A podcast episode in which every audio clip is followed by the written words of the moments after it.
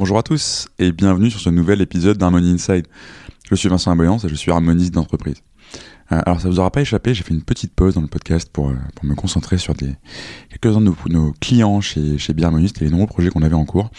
Euh, et voilà, ça y est, je suis de retour avec un super épisode puisque je reçois Camille Dard, Camille qui est la DRH de Planet We. Alors Planet We, c'est un fournisseur d'électricité verte et c'est aussi une entreprise qui a fait un énorme travail sur sa culture et qui a adapté l'holacratie à son organisation pour créer la planétocratie. Camille vous raconte tout ça tout de suite. Bonne écoute à tous.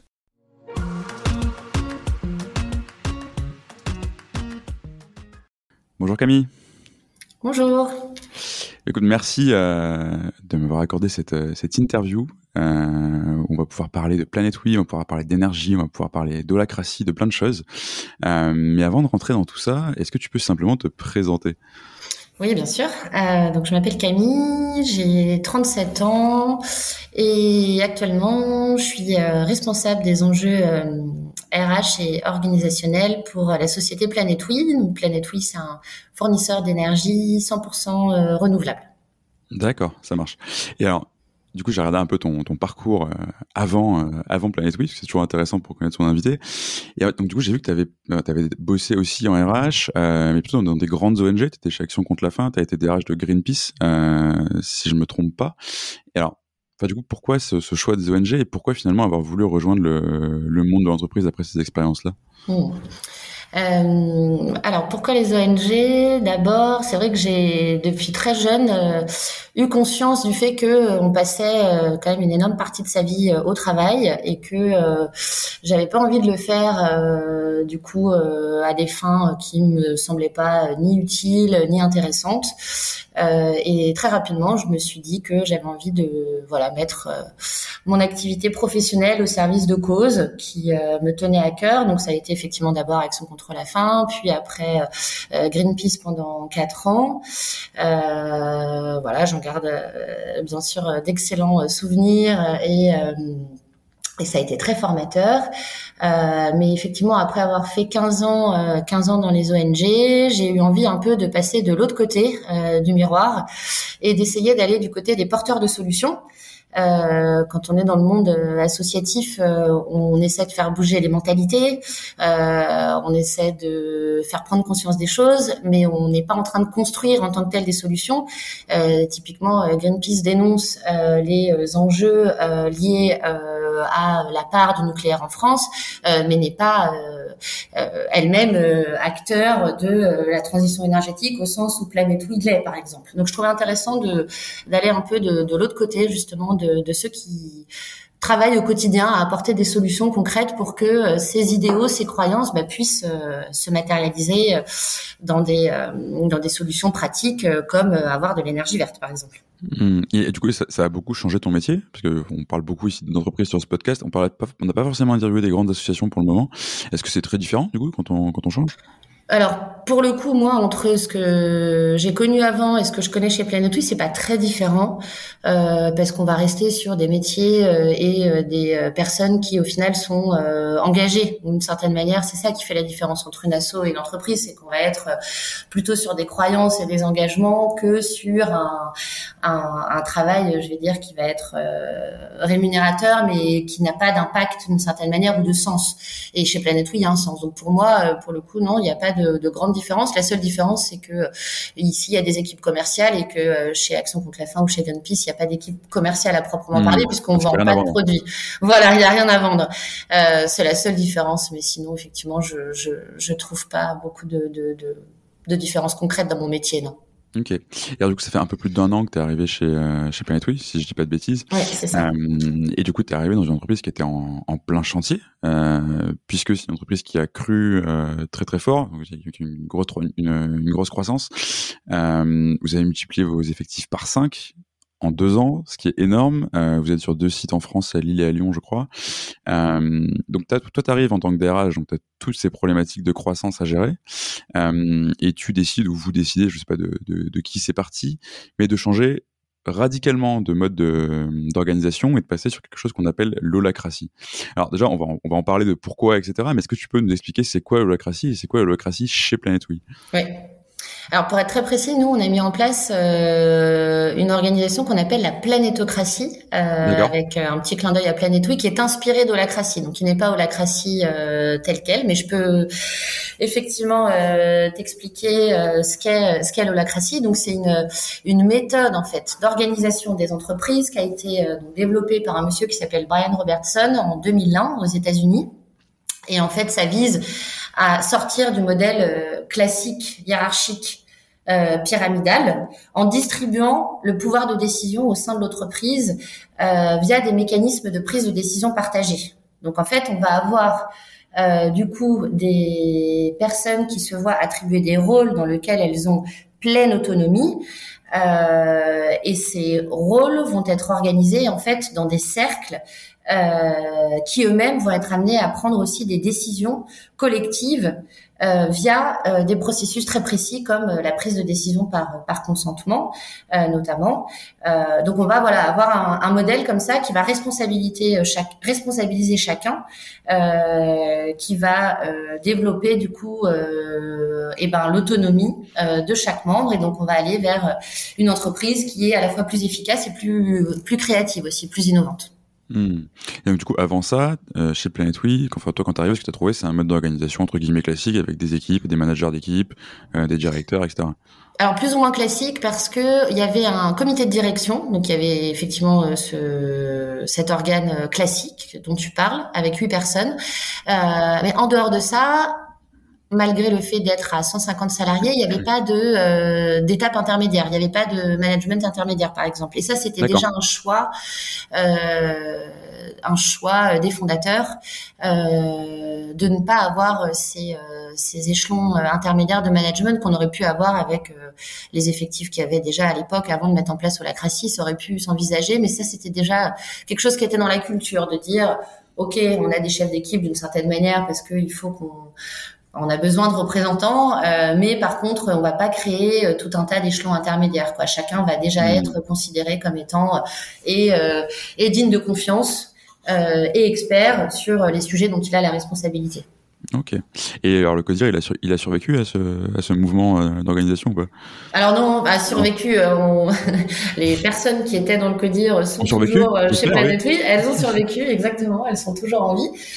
mais une instance qui s'appelle un comité de direction, ça n'a pas sa place dans une organisation qui, du coup, pratique l'holacratie.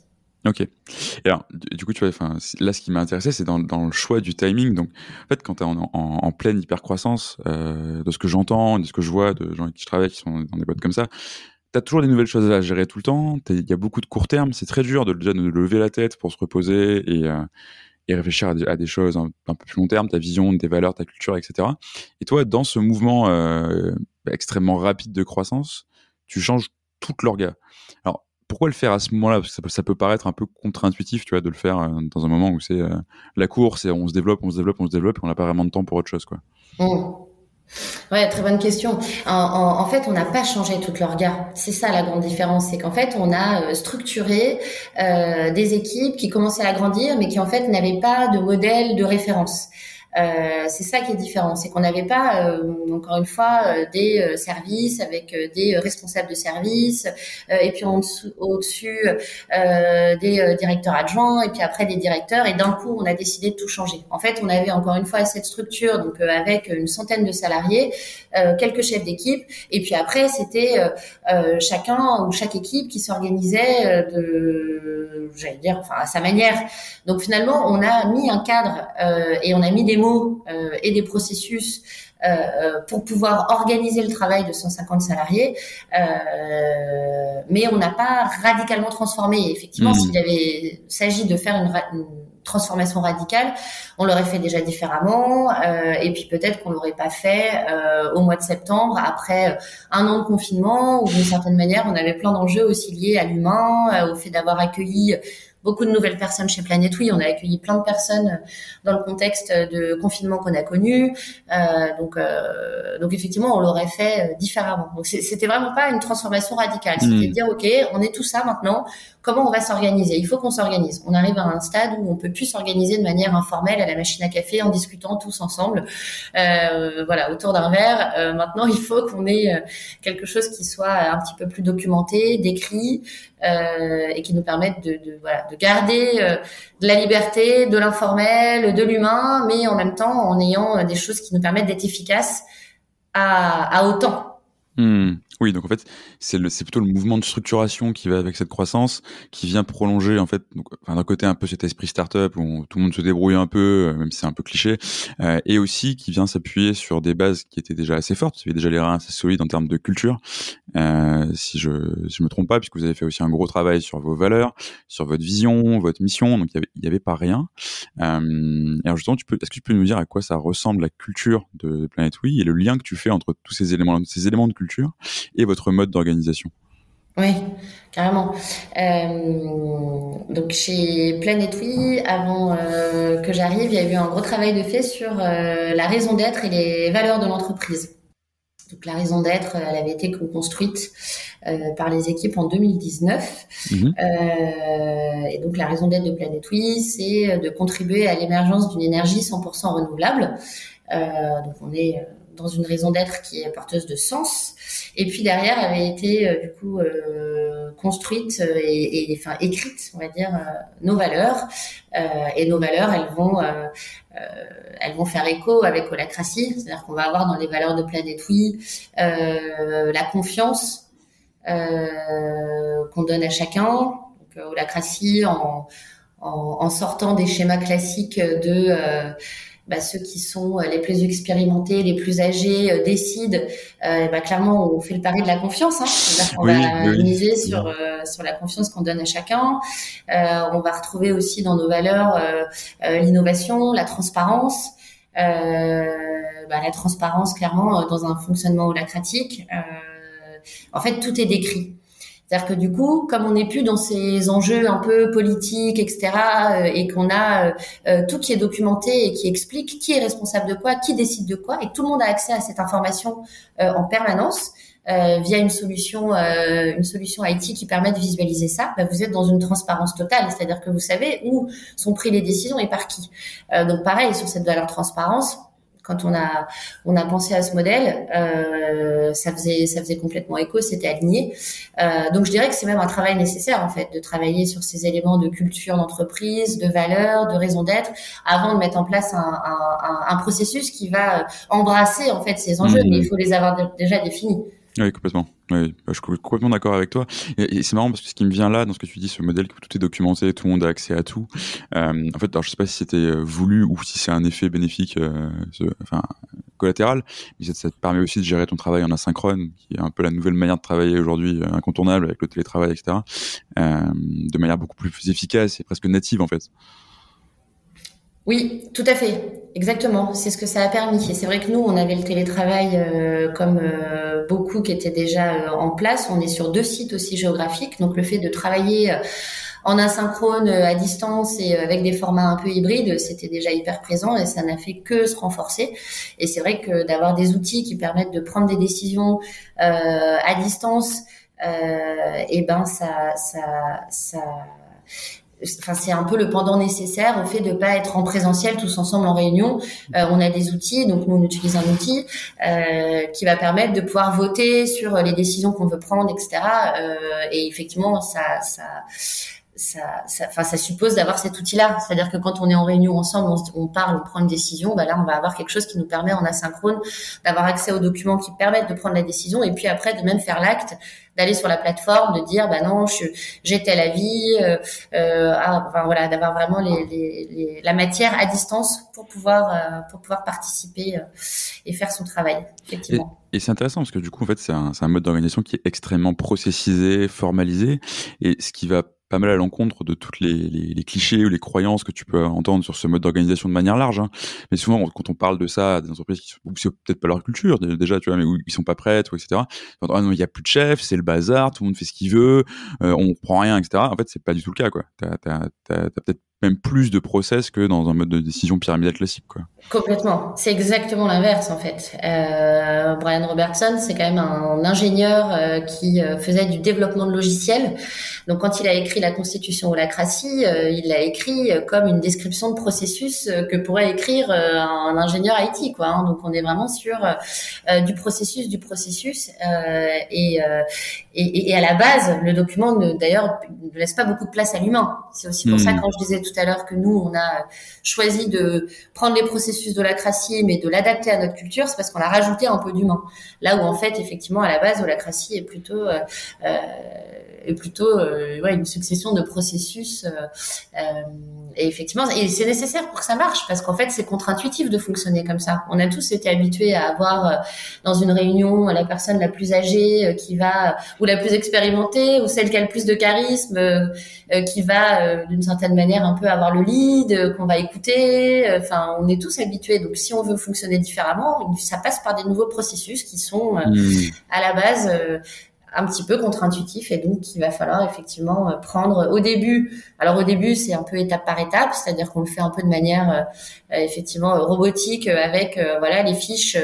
on le voit là nous en ce moment, hein, les gens ont leurs fiches de ok comment ça doit se passer et puis avec le temps bah finalement ça ça, ça s'intègre bien. Mais mais oui au début il faut il faut suivre une méthode précise. Ouais. Hmm. Oui justement bah, j'ai te poser la question du comment parce que en fait c'est effectivement c'est exactement ce que tu dis. Tu, tu, tu dépouilles un peu toute la, la, la légitimité charismatique du manager qui va te dire de toute façon je sais parce que c'est moi le chef entre guillemets hein. mmh. tu vas mettre le pouvoir dans les mains de ceux qui font les choses si je me trompe pas sur la c'est un de ces modes d'organisation où tu enfin la compétence vient de ceux qui font et euh, c'est pas il y, a pas de métier de manager mais du coup comment on fait? Parce que moi effectivement c'était déjà dans votre culture etc mais c'est un changement qui est pas si radical mais il faut quand même c'est une nouvelle manière de raisonner pour beaucoup de gens, puisque comme tu le dis, c'est on a tous été éduqués comme ça entre guillemets. Euh, donc comment tu t'y prends concrètement pour euh, aller vers ce mode d'organisation, de, de, réflexion et de décision? Oh. euh, alors déjà, déjà la première chose, c'est savoir où on en est en fait, identifier où on en est. Donc prendre un peu de recul et bah, ça revient un peu à ce qu'on se disait, hein, c'est-à-dire que s'interroger sur ok c'est quoi la culture de ma boîte, où j'en suis, quelles sont les envies des gens, euh, parce que le chemin n'est pas du tout le même selon euh, là où on part.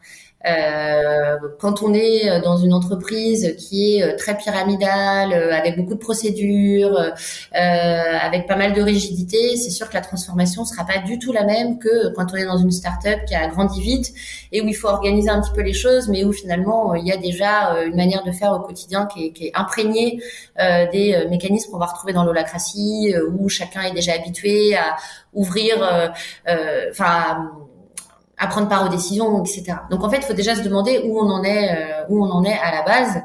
Euh, et puis bah après, l'étape suivante, c'est de se dire, ok, j'en suis là, euh, et vers quoi je veux aller? C'est quoi la vision rêve euh, de, de, de, de, mon entreprise, quoi? Euh, Ce serait quoi l'idéal? Et puis bah ensuite, on si on est dans une, une, une entreprise à la base qui est pyramidale, euh, et ben on va pas tout de suite euh, mettre en place des processus comme euh, holacratie par exemple. On va déjà commencer par se débarrasser petit à petit de ce qu'on appelle des cailloux dans la chaussure. Hmm. Donc, euh, imaginons, euh, je suis dans une entreprise euh, assez, assez, assez pyramidale, avec du coup pas mal d'inertie, des, des, procédures, etc., et une habitude de fonctionner comme ça. et ben, je vais commencer par m'interroger, ok, sur c'est quoi les les les outils, les procédures, quelles sont les pratiques au quotidien qui font que on est éloigné de notre vision rêve? Est-ce que il y a, moi, j'ai connu une organisation par exemple, il y avait un droit de veto qui existait euh, d'un d'un d'un poste avec une responsabilité qui avait une droit de veto, un droit de veto sur les autres. Ah, typiquement, si tu veux euh, faire évoluer euh, ton modèle, bah, tu vas commencer par te débarrasser de ces petites choses avant. En fait, c'est un peu déconstruire avant de reconstruire. En fait, mmh, voilà, c'est ça. Et puis une fois qu'on a on a on a déconstruit, et eh ben là, on peut se dire ok, maintenant on, veut reconstruire autrement. Et donc là, bah, effectivement, on va pouvoir mettre en place des euh, des euh, des, euh, des processus, que ce soit holacratie, sociocratie. Bon, il y en a il y en a il y en a plusieurs. Euh, et puis voilà, et puis après ça mhm. roule. non mais carrément. Et du coup c'est intéressant parce que ce que tu disais sur on a remis de l'humain dans un truc qui, oui, qui, laisse pas tellement de place à l'humain, qui est très processé, etc. Et en fait ça rejoint un truc, c'est je, j'ai tendance à, enfin, je crois pas et j'ai tendance à croire qu'il faut pas, il faut pas prendre un modèle et essayer de le transposer tel quel chez toi parce que quelqu'un aux États-Unis a écrit que c'était comme ça qu'il fallait faire. Euh, du coup, toi, comment est-ce que tu as fait pour adapter ce, modèle un peu canonique de l'holacratie euh, à Planet Oui, sa culture et, et ses valeurs? Euh, alors comment on a fait? Nous, on est, on a déjà, on s'est fait, euh, on s'est fait accompagner par un cabinet qui est le cabinet de référence en France euh, sur l'holacratie euh, et qui à la fois connaît bien l'holacratie, mais qui aussi euh, quelque part en connaît j'allais dire les limites, en tout cas est capable de voir quels sont les fondamentaux et si jamais on veut pouvoir garder les fondamentaux mais l'adapter à une culture entreprise donnée, bah, comment on va faire? Donc en fait c'est avec ce cabinet qu'on a travaillé et avec une équipe de, de, salariés pour arriver à se dire bah on va reprendre ça, ça on va pas reprendre, ça on va ajouter voilà, on l'a fait, euh, on l'a fait comme ça au, au, au, fur et à mesure. Et, euh, et comme on le disait un peu avant, on a euh, du coup simplifié parce qu'il y a beaucoup de processus. Dans la crassie, c'est quand même c'est dense, donc on, mm-hmm. on, en a enlevé, on en a enlevé en fait concrètement. On a enlevé quelques rôles, on a enlevé quelques trucs. et puis par contre, on a rajouté de l'humain. Donc on a rajouté des rôles. Euh, donc la création, en fait, il y a, y, a, y a, des rôles qui sont nécessaires au fonctionnement euh, des cercles, par exemple, pour les prises de décision. Euh, donc des rôles qui vont être garants des processus. Nous, on a rajouté des rôles qui sont garants des besoins sociaux, par exemple. Donc moi, en tant qu'humain dans cette organisation, euh, j'ai des besoins de reconnaissance, de motivation, des besoins, peu importe euh, quel qu'il soit, d'ailleurs, un moment d'être d'être écouté, de, enfin voilà. Et on a créé ces rôles-là qui sont basés sur l'humain, que la Crassie, par exemple, n'a pas du tout dans son scope.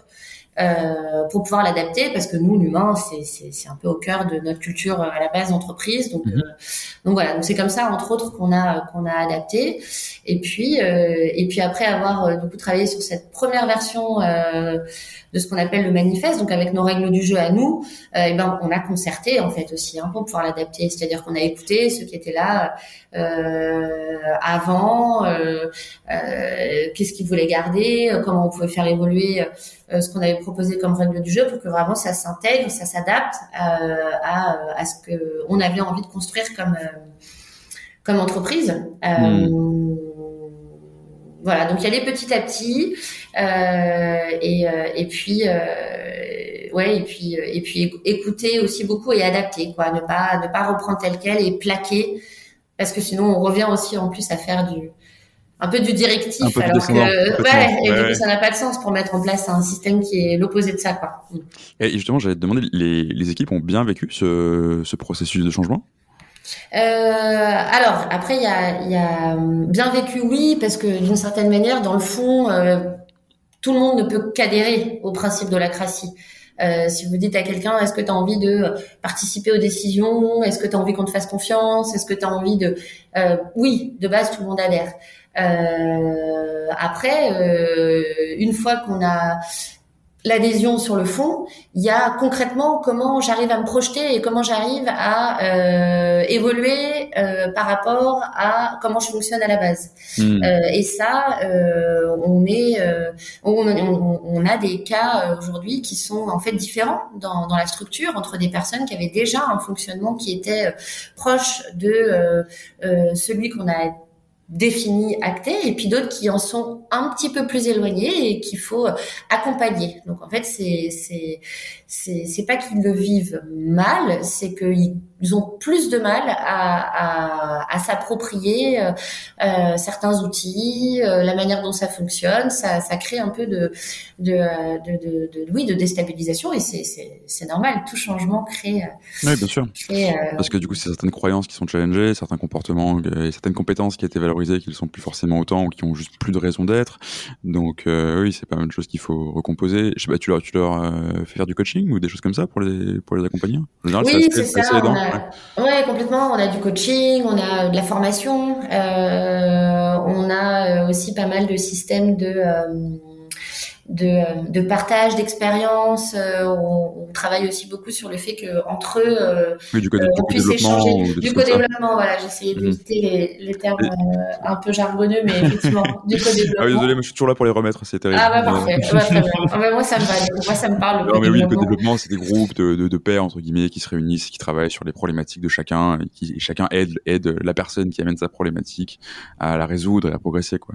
Pour le, pour le, déjargonner rapidement. Exactement. Le partage d'expérience qui fait que voilà, on, on, on gagne tous en, en, compétences sur le sujet. Euh, et puis ouais, du coaching et de la formation aussi. Euh, on a par exemple mis euh, en place un cursus de formation à la communication non violente euh, on peut appeler aussi la communication empathique. Enfin, c'est en gros comment je vais réussir euh, hmm. si demain on me demande mon avis euh, et qu'en fait j'ai un avis euh, très critique et que je dois dire euh, à celui qui était mon chef d'hier que en fait je suis pas du tout d'accord avec sa façon de voir les choses. Il faut donner des outils aussi pour pouvoir le faire.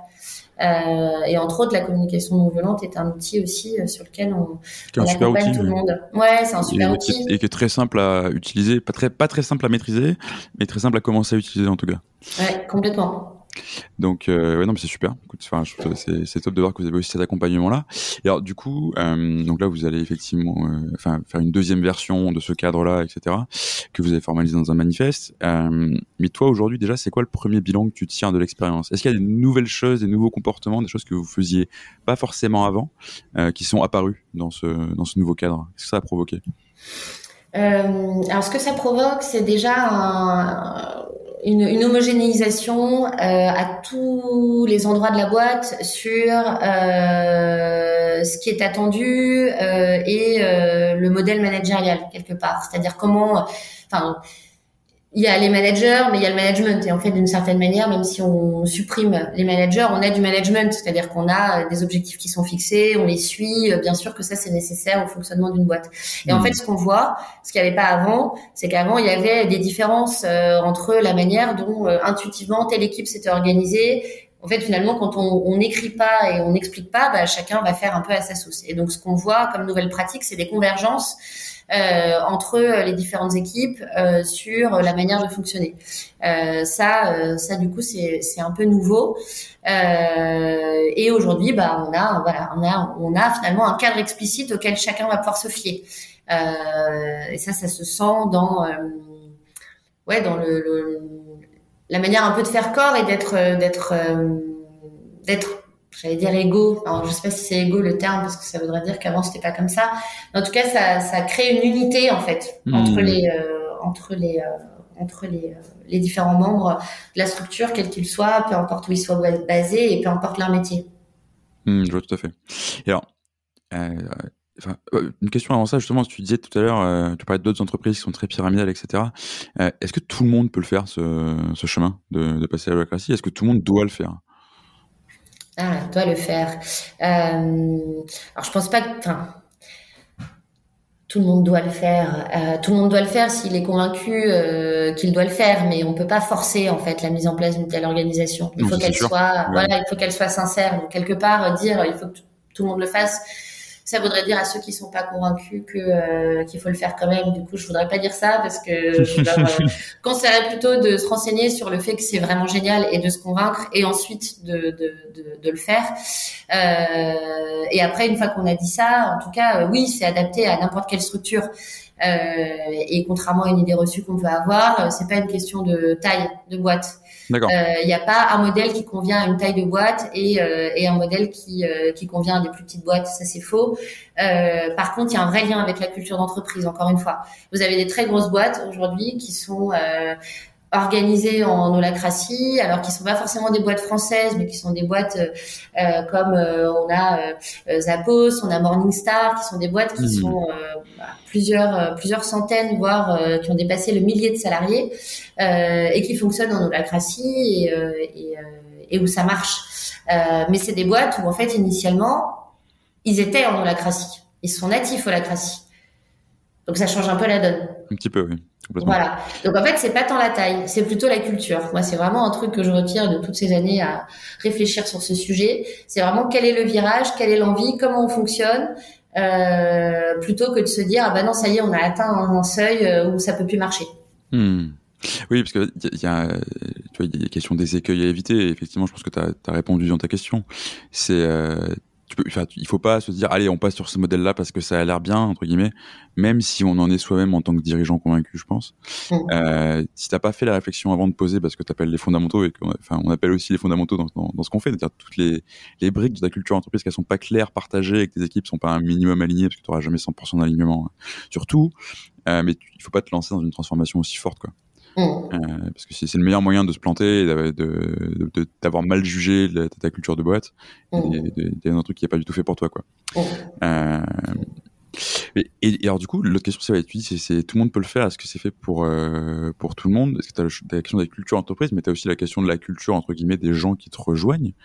Tu recrutes beaucoup de monde tu vois beaucoup de monde, j'imagine, l'entretien, etc. Donc, comment tu fais pour t'assurer que les, les, personnes qui vont te rejoindre, qui viennent pas forcément d'une organisation en holacratie ou libérée ou ce qu'on veut, euh, qui ont parfois des, des, expertises techniques dans des boîtes avec des cultures complètement différentes, comment tu fais pour t'assurer qu'il y a un fit culturel euh, entre eux et Planet mmh. dans, dans le mode de recrutement? Ouais, c'est une, une, question qu'on s'est qu'on s'est pas mal posée. Euh, en fait, on, on, on, nous on parle du sujet dès le début du processus de recrutement. C'est-à-dire que que ce soit sur euh, nos plateformes, nos annonces, dès les premiers échanges en entretien, on va euh, tester en fait euh, la manière dont euh, les candidats peuvent avoir le même système de, de valeurs et la même appétence pour le mode de fonctionnement. Et clairement, on va rebuter certains candidats euh, et en attirer d'autres. Euh, voilà. Mais en tout cas, euh, on en parle effectivement dès le dès le début du processus de recrutement. Euh, et puis ensuite, après, ce qu'on va avoir, c'est déjà on a un, un, un, processus de recrutement qui en fait est cohérent avec cette manière de fonctionner aussi. Donc en fait, ils vont pouvoir dès le début de notre processus de recrutement se rendre compte qu'on est dans un, un, un modèle différent de ce qu'ils ont peut-être connu. Et ils vont du coup avoir dès, le début du recrutement la possibilité de se dire ok est-ce que ça me va, est-ce que ça m'intéresse, est-ce que je suis curieux euh, ou pas? Donc, euh, donc d'une certaine manière nous en, en, discutant dès le début on va évaluer, on va tester euh, et on va vérifier dans quelle mesure est-ce que la personne déjà partage nos valeurs et notre manière de voir les choses. Et puis ensuite, bah, on va effectivement les, les accompagner dans le cadre de notre processus, là cette fois d'intégration et d'onboarding, pour qu'ils puissent au fur et à mesure de, de, de leur intégration chez nous, bah, s'approprier ces ces enjeux, ces outils et, et, voilà et, participer à, à, à d'autres manières de fonctionner pleinement. Mais ça prend du temps, hein, c'est sûr que mmh ouais, ça, ça, ça, ça, fait partie de notre processus d'onboarding. Mais, mais, du coup, je suis curieux, tu dis votre processus de recrutement est un peu différent de, de, de celui de, de, d'entreprise organisée de manière classique.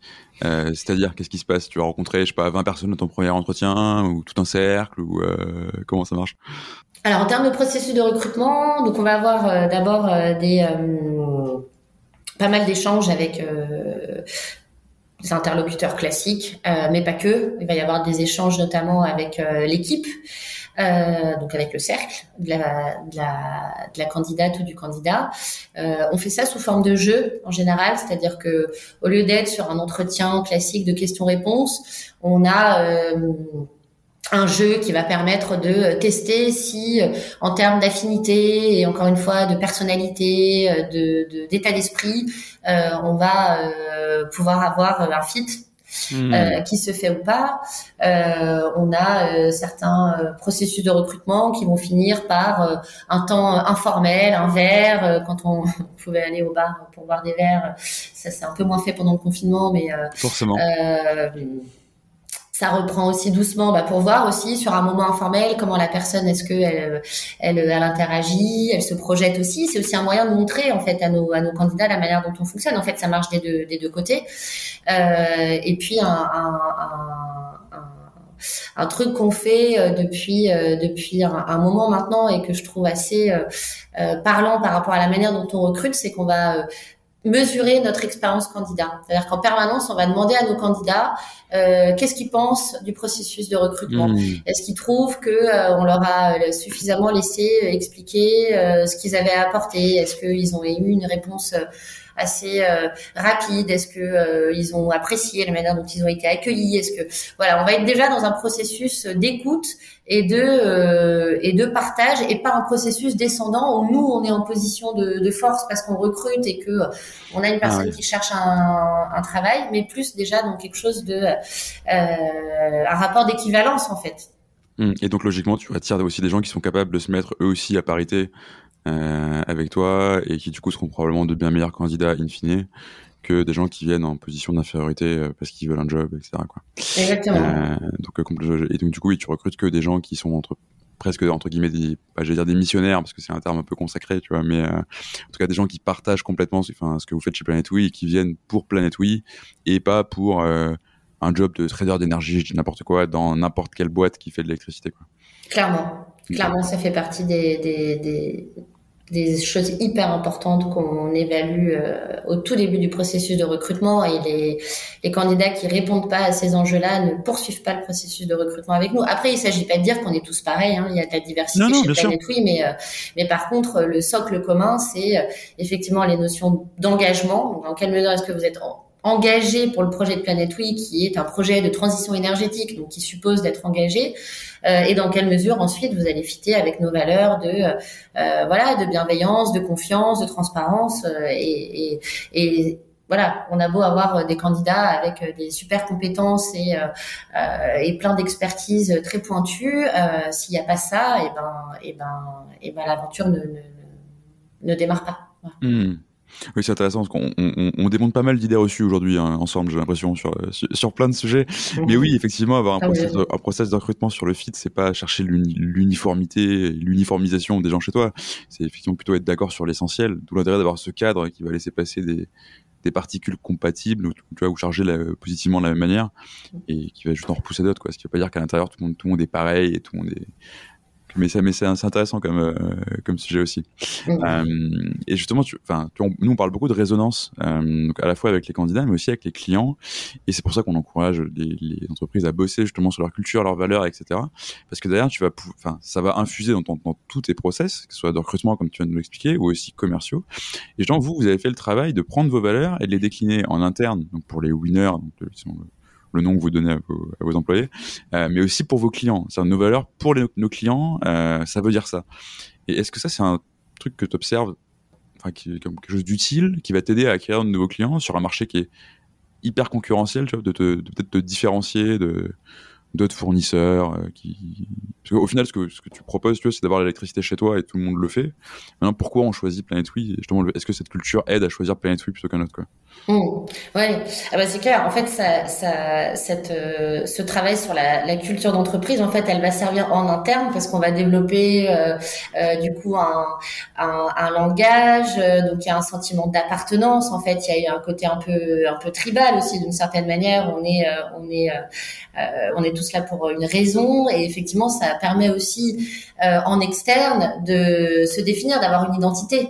Euh, donc euh, oui, comme tu le dis, on, on est un fournisseur d'énergie, euh, il y en a d'autres, euh, mais on est Planète Oui. Et, euh, et c'est quoi être Planète Oui? Et c'est quoi rejoindre Planète Oui en tant que salarié ou en tant que candidat Et c'est quoi souscrire chez Planète Oui quand on est quelqu'un qui veut son énergie, son énergie chez lui Voilà, c'est effectivement une, manière de, de, définir l'entreprise qui va servir un peu, bah ouais, à ouais, à, à, rendre cohérent l'entité le, en fait. Mmh. On n'est pas juste à vendre un produit, on est une entité euh, vivante avec euh, des valeurs, des personnes qui portent ces valeurs, et on essaye effectivement le plus possible de faire en sorte que ce soit le cas euh, de nos clients, à nos partenaires, à nos candidats. Enfin voilà, ça va permettre de, de ouais, de, de enfin voilà, travailler sur cette culture, ça crée cette identité qui fait qu'après, ben, on arrive à s'identifier ou pas, mais en tout cas, on sait mm. euh, qu'on parle à quelqu'un qui est spécifique d'une certaine manière. Complètement. Et justement, d'un point de vue business et, et acquisition client, c'est super fort parce que en fait, vous vendez un produit sur lequel c'est extrêmement compliqué de se différencier. Euh, tu peux, enfin, tu, on peut pas dire ton, ton, ta, tu pas, ton électricité est meilleure qu'une autre. Ce qu'on veut, c'est que l'électricité, ça marche et c'est un produit qui est quand même hyper bas dans la pyramide des besoins, quoi. Euh, je suis pas un grand fan de Maslow, mais ça, ça, ça arrive hyper bas. Et du coup, enfin, et ton client, potentiellement, c'est tout le monde. Donc, justement, le fait d'avoir réussi à te positionner, à te différencier, à prendre une certaine verticale, à avoir des éléments de culture qui sont très, très fortement communiqués à l'extérieur, oui, ça va te permettre de, enfin, on va te choisir, on sait pourquoi quoi. Autrement que, enfin, on veut, veut pas juste que le bouton s'allume, tu portes aussi un projet, une vision euh, et une mission pour un truc qui est finalement hyper basique. Donc euh, ouais, c'est hyper intéressant et vous l'avez aussi décliné sur votre euh, tout ce qui est la, plateforme de marque pour jargonner encore un peu, c'est-à-dire comment est-ce que ton entreprise communique. Vous avez écrit le tone of voice, donc c'est le ton que tu prends dans tes publications à l'extérieur, etc.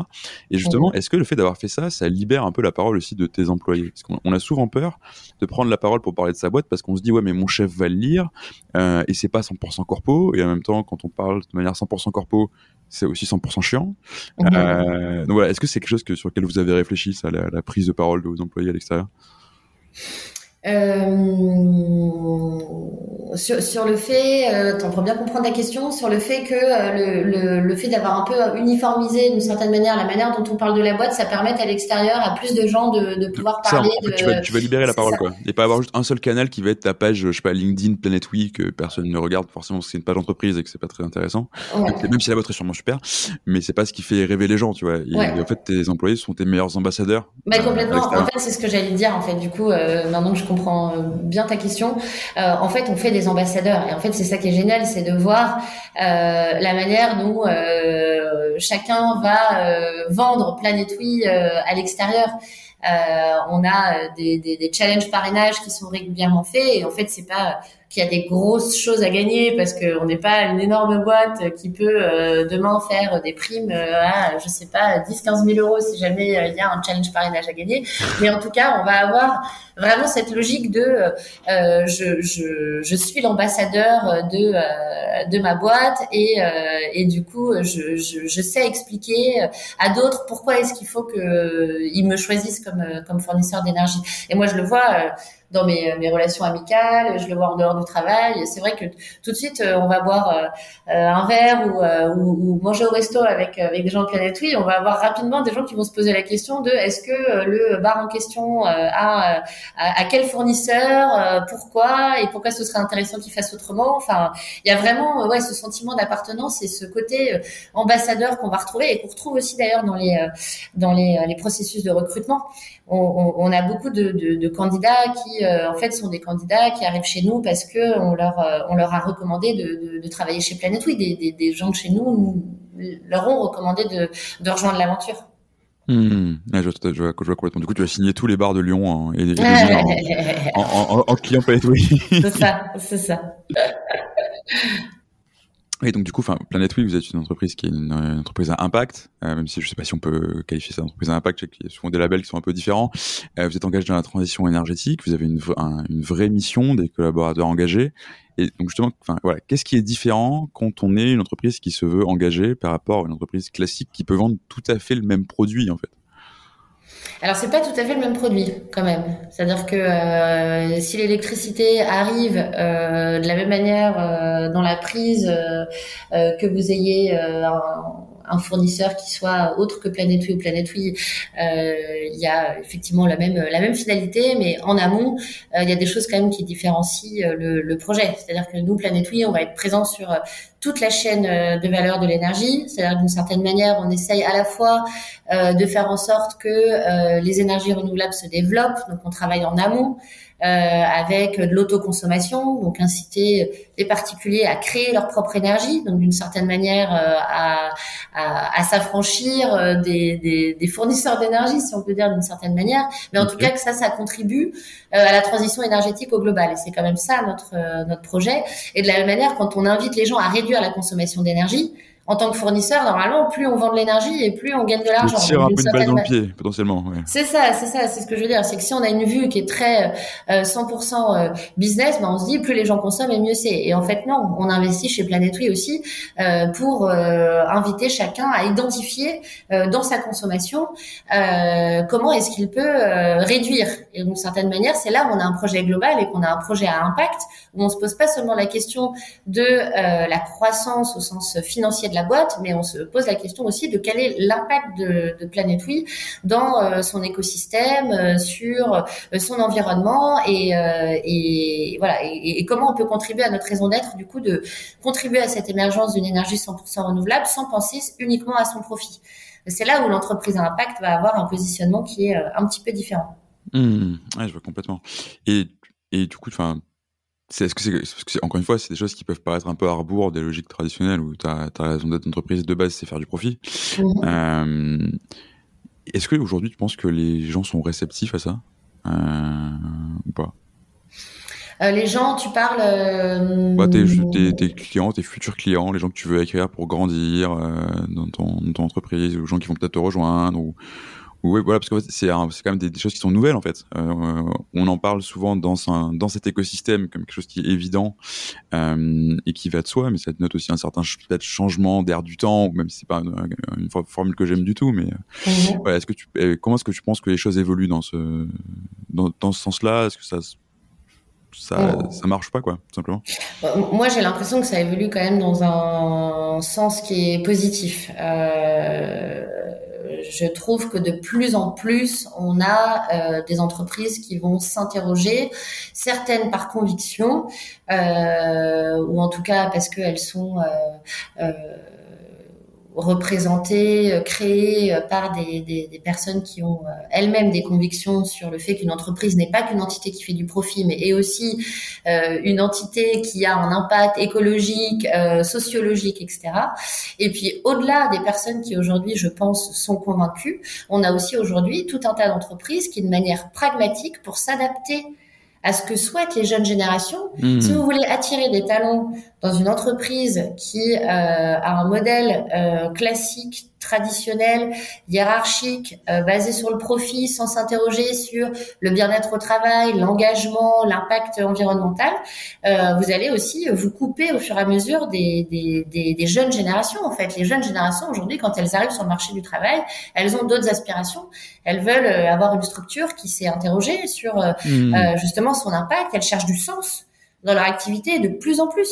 Et donc, d'une certaine manière, que ce soit par ouais, par, par, par idéal ou euh, par euh, euh, esprit pragmatique pour pouvoir avoir une boîte qui attire et qui fidélise ses talents, et eh ben on se rejoint et effectivement il faut de plus en plus du coup aller vers ce type de réflexion et c'est ce que je vois concrètement autour de moi, que ce soit dans les médias, que ce soit dans les labels qui se créent, dans le nombre d'entreprises qui se font certifier entreprises à mission. Mmh. c'est quand même un sujet euh, de plus en plus prégnant. Donc, je, je, je, oui, je vois, je mesure que les choses évoluent et je suis assez convaincue qu'elles elles ne sont pas prêtes de s'arrêter d'évoluer en ce hmm, sens. Tout à fait.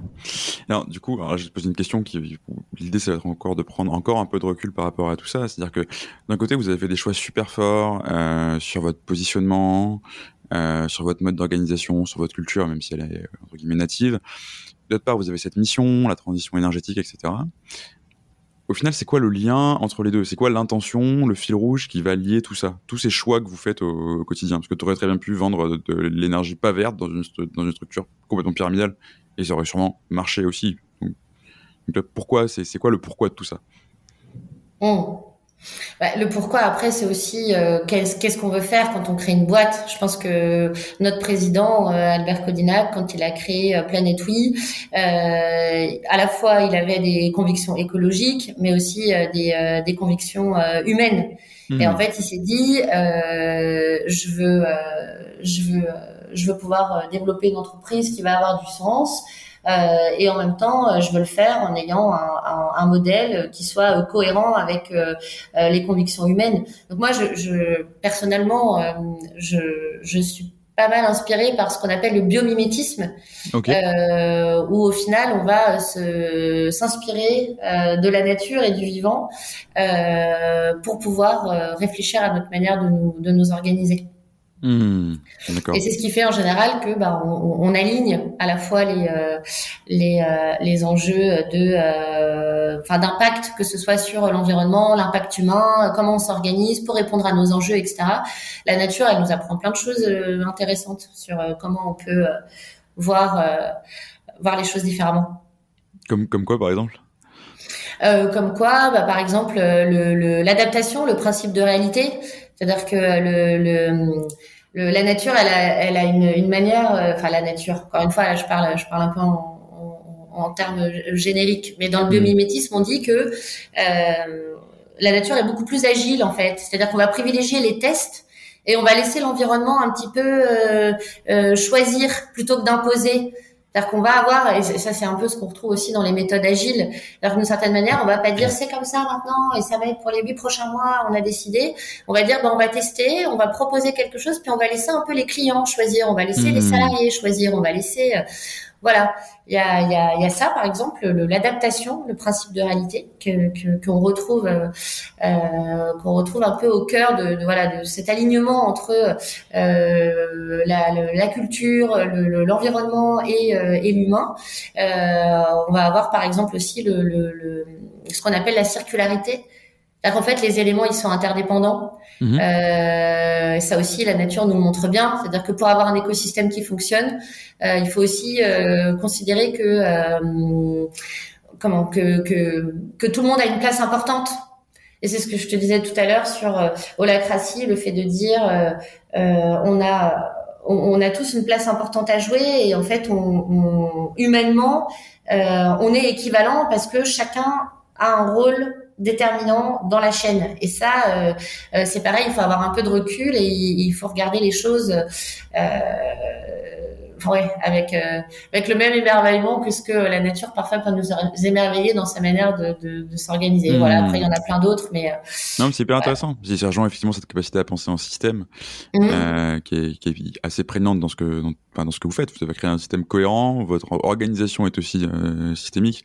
Donc c'est finalement c'est extrêmement intéressant. je suis content justement de pouvoir voir ce lien entre s'engager pour la nature à l'extérieur et le limiter à l'intérieur, qui rajoute une grosse cohérence d'ensemble en fait. Euh, donc c'est assez génial. Et justement, au début de l'interview, tu as parlé de euh, il y a d'où on part et il y a la vision rêvée. Mmh. Euh, du coup, justement, c'est quoi, c'était quoi cette, cette, vision rêvée de, de Planète Oui? Euh, Est-ce qu'il y a un moment où vous allez vous dire c'est bon, c'est fini, on a atteint tout ce qu'on tout ce qu'on voulait, tu vois? Euh, alors sur les enjeux humains, euh, clairement, euh, c'est jamais fini parce que justement le principe de pouvoir évoluer en permanence au gré des besoins, en étant à l'écoute de, ça, ça, veut dire qu'en fait c'est jamais fini, c'est un peu un mouvement, un mouvement perpétuel. Voilà, donc d'une certaine manière, en fait, je pense qu'on aura, on vraiment jamais fini là-dessus et tant mieux parce que les, les, les enjeux sont importants. après, moi aujourd'hui quand je vois là où on en est par rapport à, à, à la mise en place de, de, de cette organisation inspirée de la cratie, je pense que je serais très euh, satisfaite euh, de voir euh, euh des introvertis participer pleinement et autant à la vie de la boîte que les extravertis, par exemple. Ça, je trouve que c'est une, une, grande vertu du système. Et quand on arrivera à avoir vraiment un endroit où tout le monde est, est, est égal et équivalent à l'autre, Hmm. Ça, ça, je pense que je me dirais, ça y est, on a, on a, on a franchi un, un, cap intéressant. Voilà. Mais encore une fois, je pense que c'est des logiques qui de toute façon sont euh, amenées à être en perpétuelle évolution. Donc en fait, notre vision rêve, elle évolue. En fait, la raison d'être, c'est pareil. On en parlait tout à l'heure. La raison d'être d'une boîte, il faut qu'elle soit réinterrogée régulièrement pour continuer à, s'adapter et à, son, à ses clients et à ses salariés, etc. Donc, euh, hmm. Et c'est, ça aussi, c'est, intéressant. Encore une fois, en termes d'idées reçues, c'est euh, toujours un peu cette peur de on fixe une raison d'être, on fixe des valeurs, et après, c'est l'étape de la loi, quoi. Effectivement, c'est, c'est très fort, mais ce qui veut pas dire qu'on n'a pas le droit de se reposer les questions. Et au contraire, c'est plutôt très sain de refaire l'exercice régulièrement, de se dire est-ce que nos valeurs sont toujours nos valeurs? Est-ce qu'il y a d'autres choses qu'on voulait mettre et qui, ont, qui sont apparues? Euh, Est-ce que c'est toujours en phase avec euh, les choses qu'on a apprises aussi sur qui on est, ce qu'on fait, pourquoi on le fait? Donc, euh, c'est effectivement très intéressant. Alors, j'ai une dernière question pour toi qui est un peu traditionnelle sur ce, sur ce podcast. C'est le où je te mets un peu à contribution aussi, encore plus. Euh, toi, ce serait quoi ton conseil euh, pour un dirigeant qui se pose de questions, la, question de la réflexion sur sa culture d'entreprise? Est-ce que je dois y aller? Est-ce que j'ai le temps? Euh, Est-ce que ça sert vraiment à quelque chose? Mmh. Super question. Alors moi, ce que je peux dire de mon expérience, c'est que c'est pour moi la culture d'entreprise, c'est la composante essentielle du succès ou de l'échec d'une boîte, parce que c'est à la fois la manière dont une entreprise va pouvoir euh, attirer des talents en leur racontant qui elle est, qu'est-ce qu'ils vont trouver chez elle. C'est, c'est aussi ce qui va fidéliser les salariés parce que c'est et les clients même potentiellement parce que c'est ce qui va créer justement le sentiment d'appartenance dont on parlait tout à l'heure, le côté ambassadeur, le côté identification, les rites, les croyances qui vont être cohérents. Euh, donc en fait pour moi avoir une culture d'entreprise forte et travailler dessus, c'est avoir la capacité de se démarquer euh, et à créer justement ces ambassadeurs internes et externes. Donc c'est forcément euh, un levier hyper fort pour tout euh, chef d'entreprise qui veut euh, développer son activité. Eh ben, écoute Camille, merci beaucoup. Euh, je, pense, je, te propose, je, te propose, que ce soit le mot, le, le mot de la fin. Super, merci. Écoute, un grand merci pour, pour tes réponses, pour cette super interview. et puis à très bientôt, du coup. Merci à toi. À bientôt.